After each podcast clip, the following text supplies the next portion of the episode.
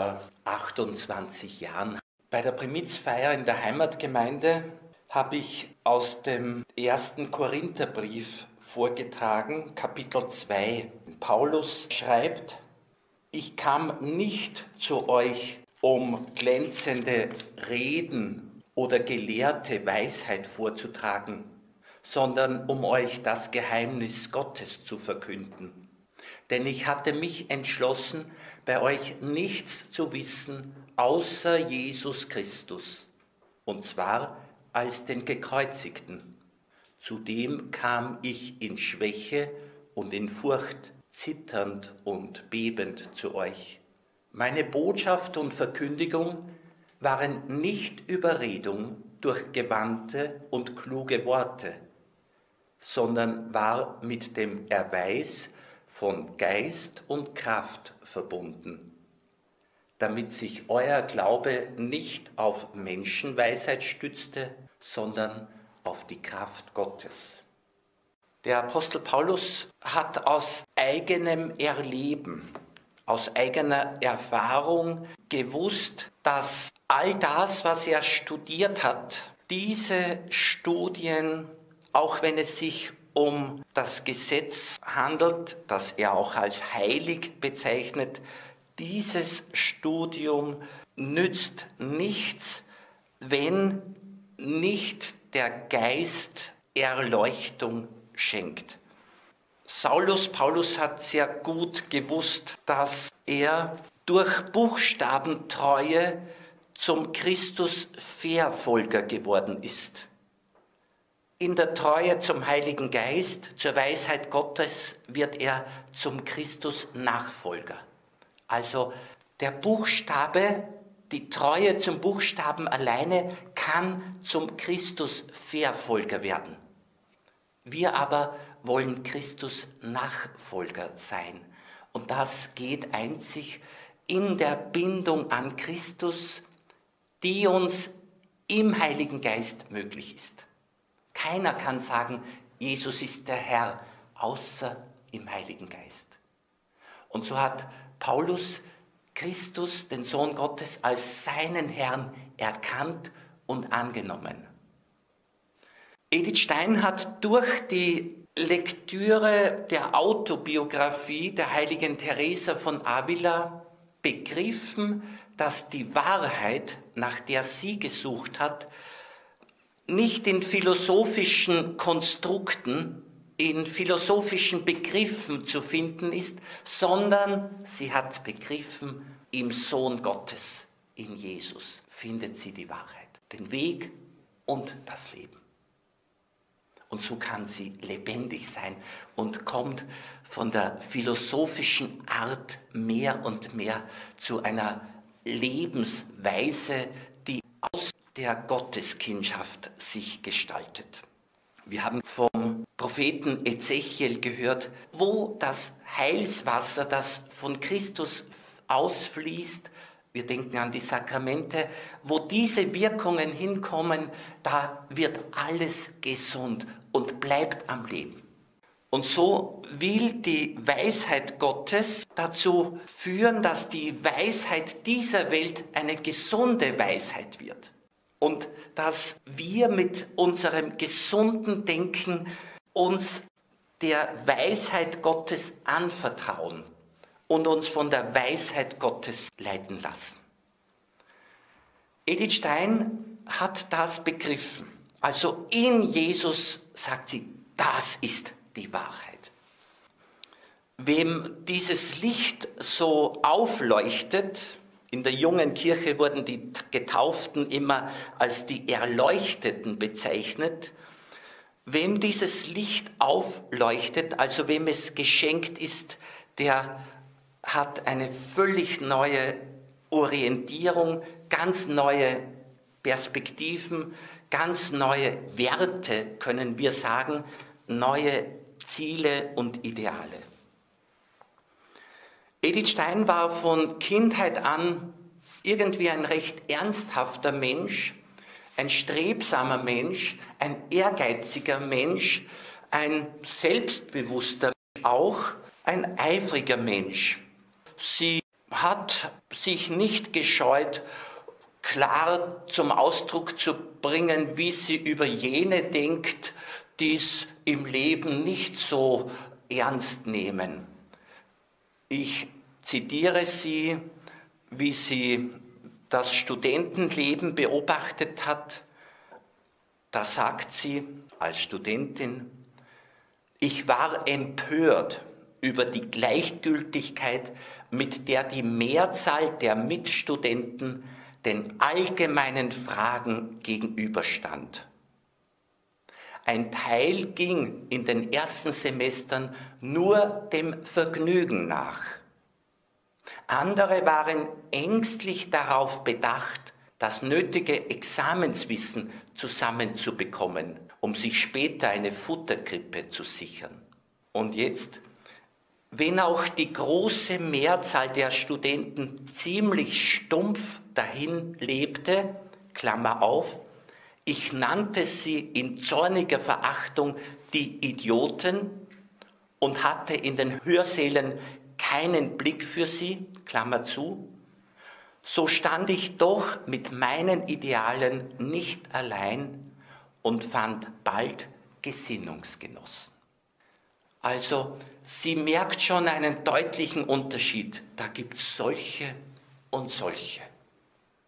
Wir werden später etwas aus der Kindheit der Edith hören. Als 22-Jährige wechselt sie den Studienort und will von Breslau nach Göttingen gehen zum Edmund Husserl. Das war 1913, also 22-jährig. Und ein Studienkollege sagt ihr beim Abschied aus Breslau, dass er ihr wünscht, sie möge jetzt endlich die richtigen Leute treffen. Ich zitiere Edith Stein. Dieser Kollege hat ihr gesagt, nun wünsche ich Ihnen, dass Sie in Göttingen Menschen treffen mögen, die Ihnen Recht zusagen. Denn hier sind Sie doch etwas gar zu kritisch geworden. Und dann beginnt sie nachzudenken und sagt, über diese Worte war ich sehr betroffen. Betroffenheit. Über diese Worte war ich sehr betroffen. Ich war keinen Tadel mehr gewöhnt. Zu Hause wagte mir kaum noch jemand etwas zu sagen. Meine Freundinnen hingen mit Liebe und Bewunderung an mir. So lebte ich in der naiven Selbsttäuschung, dass alles an mir recht sei. Wie es bei ungläubigen Menschen mit einem hochgespannten ethischen Idealismus häufig ist. Weil man für das Gute begeistert ist, glaubt man selbst gut zu sein. Ich hatte es auch immer als mein gutes Recht angesehen, auf alles Negative, was mir auffiel, auf Schwächen und Irrtümer, Fehler anderer Menschen, schonungslos den Finger zu legen, oft in spottendem und ironischen Ton. Es gab Leute, die mich entzückend boshaft fanden. So mussten mich diese ernsten Abschiedsworte eines Mannes, den ich hochschätzte und liebte, sehr schmerzlich berühren. Ich war ihm nicht böse darum.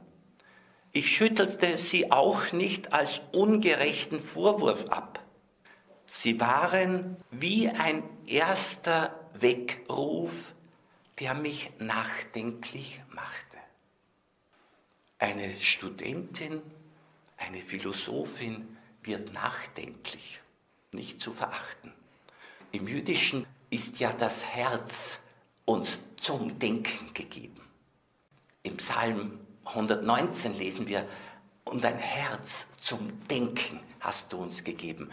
Also das Herz kann ja empfinden, kann eben Betroffenheit erleben und dann wird das Denken aus dem Herzen heraus sich orientieren. Nun, was hat Edith Stein noch alles gehört? Was hat sie erlebt?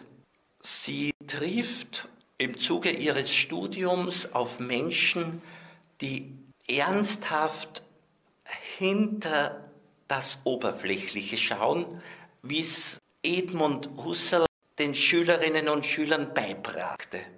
Auf das Hintergründige achten, wie es Edith Stein einmal sagt, alles ohne Scheuklappen zu betrachten. Und da trifft sie auf Menschen, die an Christus glauben, sei es in der evangelischen Kirche, sei es in der katholischen Kirche. Ich zitiere, wie hat sie die Begegnung mit Adolf Reinach erlebt? Der war auch Husserl-Schüler und der hat im Jahre 1916 mit seiner Frau Anne in der evangelischen Kirche die Taufe empfangen. Edith Stein begegnet diesem Reinach und schreibt Folgendes darüber. Ich war nach dieser ersten Begegnung sehr glücklich und von einer tiefen Dankbarkeit erfüllt. Einem Menschen begegnen, daraufhin sehr glücklich und mit tiefer Dankbarkeit erfüllt sein.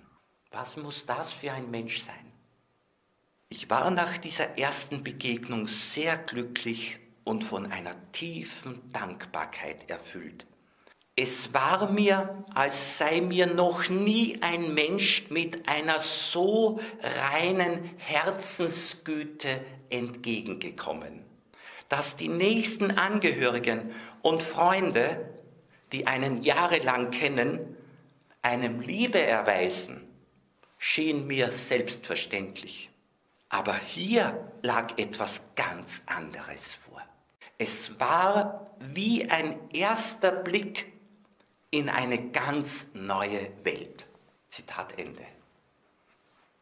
Ein Christ hat der Edith Stein einen Blick ermöglicht in eine ganz neue Welt. Von Bedeutung ist die reine Herzensgüte. Wir wissen ja, dass Jesus sagt, selig, die ein reines Herz haben, sie werden Gott schauen. Und ich sage, schon in dieser Welt haben sie eine Wahrnehmung für die Gegenwart Gottes.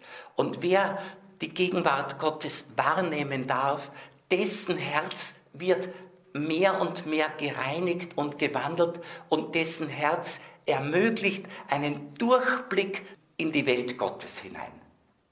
Es war wie ein erster Blick in eine ganz neue Welt. Merken wir uns das. Dieser Adolf Reinach ist ein Jahr später im Krieg gefallen. Edith Stein wurde gebeten, den philosophischen Nachlass von Reinach zu ordnen und hat eine gewisse Befürchtung gehabt, wenn sie nun der Witwe begegnet, dass sie da eine gebrochene Person antrifft. Und für Edith Stein kommt es aber ganz anders. Und auch diese Begegnung jetzt mit der Witwe von Adolf Reinach hat eine Wirkung im Leben der Edith Stein, eine Wirkung, welche ganz neu denken lässt. Eben, dieser Geist Gottes zerbricht sozusagen die alten Denkmuster und öffnet für ganz neues Denken. Also im November 1917 ist Adolf Reinach im Krieg gefallen.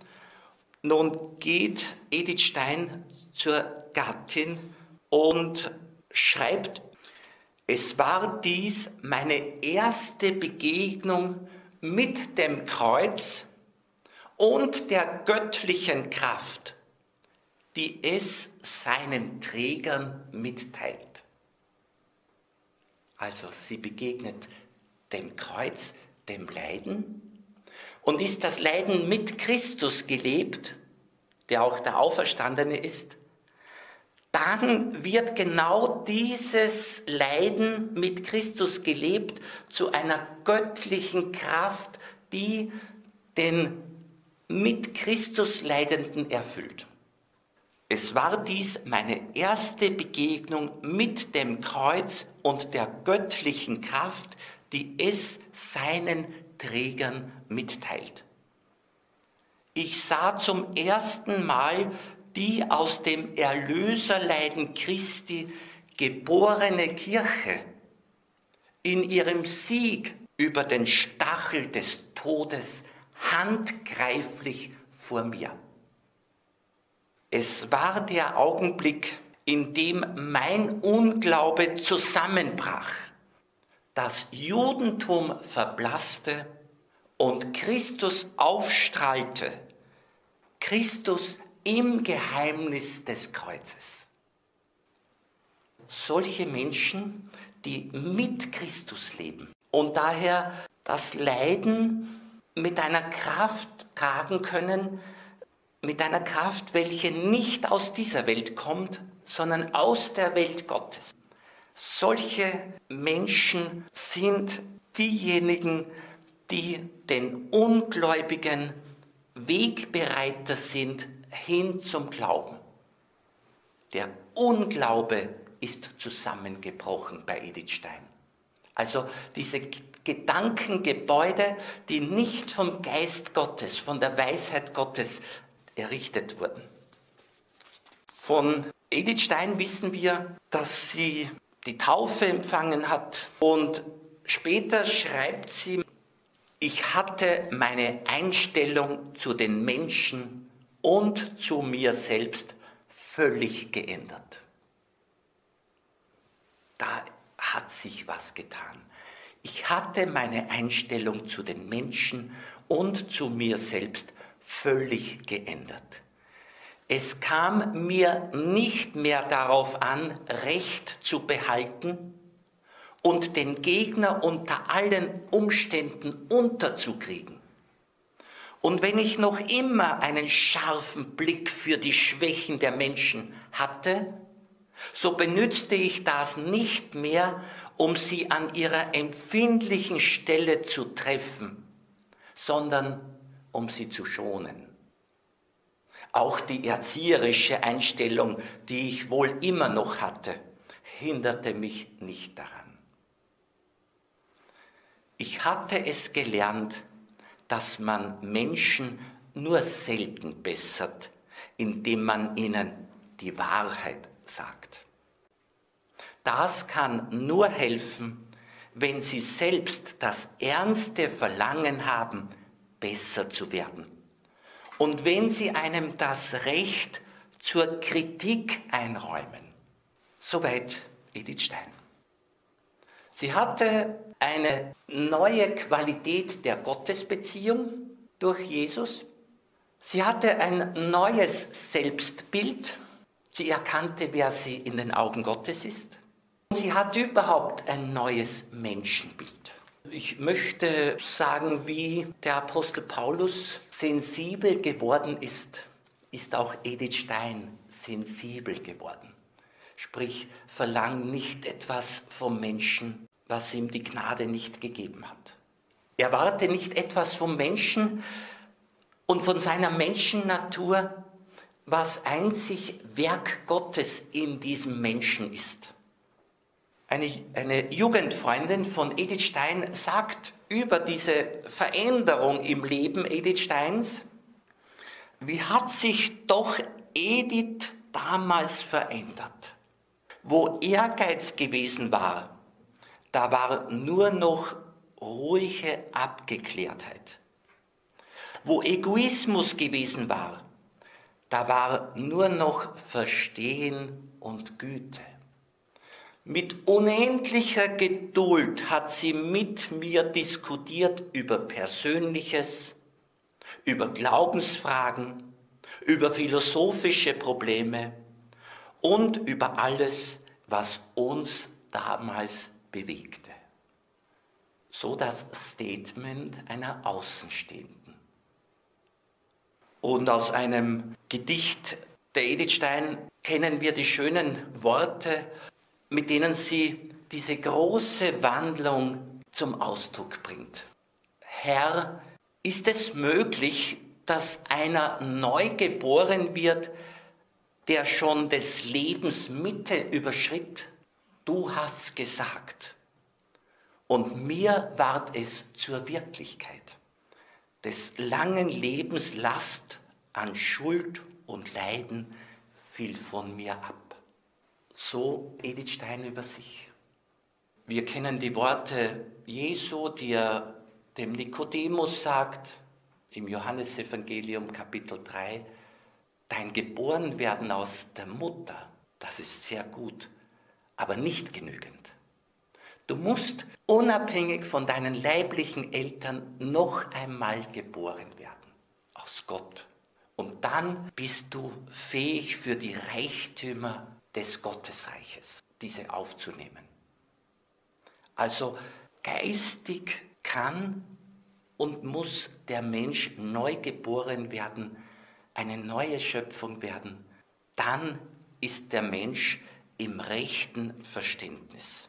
Dann lebt er praktisch in der Weisheit und Freiheit der Kinder Gottes.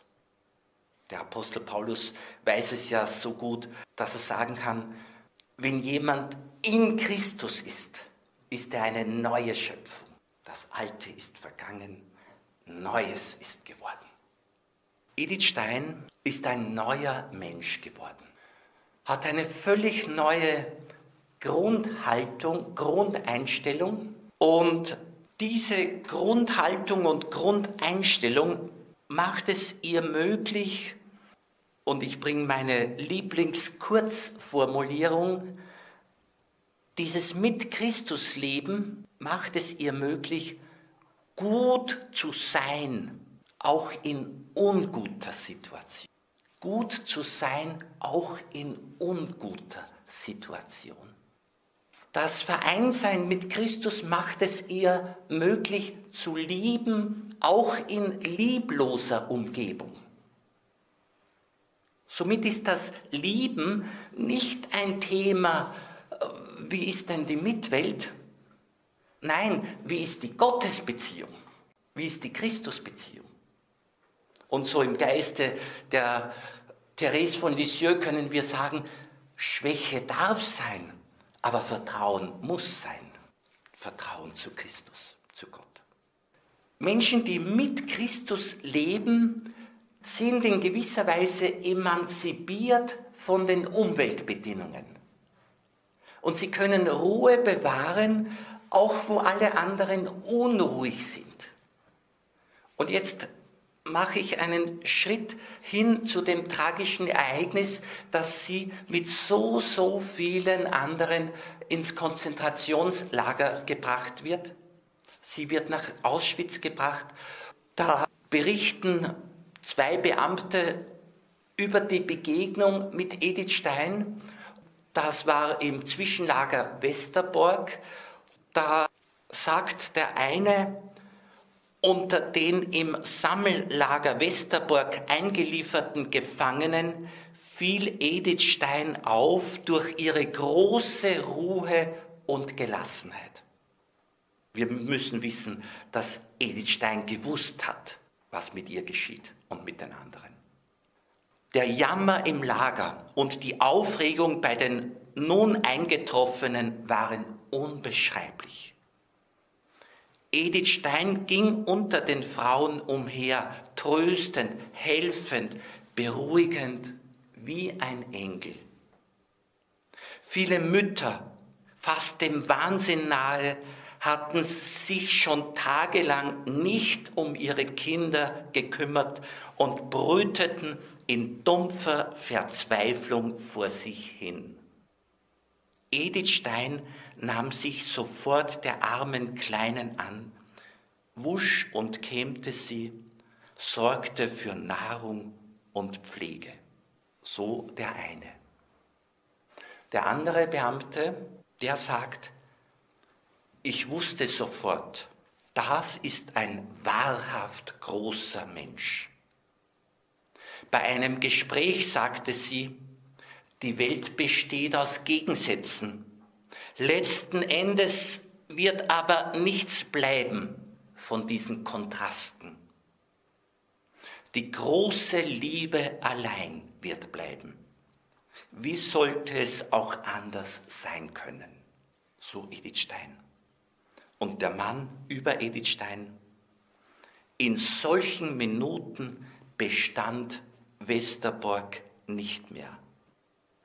Ich sah ihr Lächeln, ihre ungebrochene Festigkeit, die sie nach Auschwitz begleiteten. Ein Gespräch mit ihr, das war wie eine Reise in eine andere Welt. Zitat Ende. Jetzt wird die Begegnung mit Edith Stein für die, die ihr begegnen, ein Angebot zu einer Reise in eine andere Welt. Bedenken wir, was sie nach der Begegnung mit Reinach sagte. Es war wie ein erster Blick in eine ganz neue Welt. Sie ist eingetreten in diese Welt und hat anderen Einblick gegeben in diese Welt. Das ist die Berufung jeder Christin, jedes Christen. Dankeschön.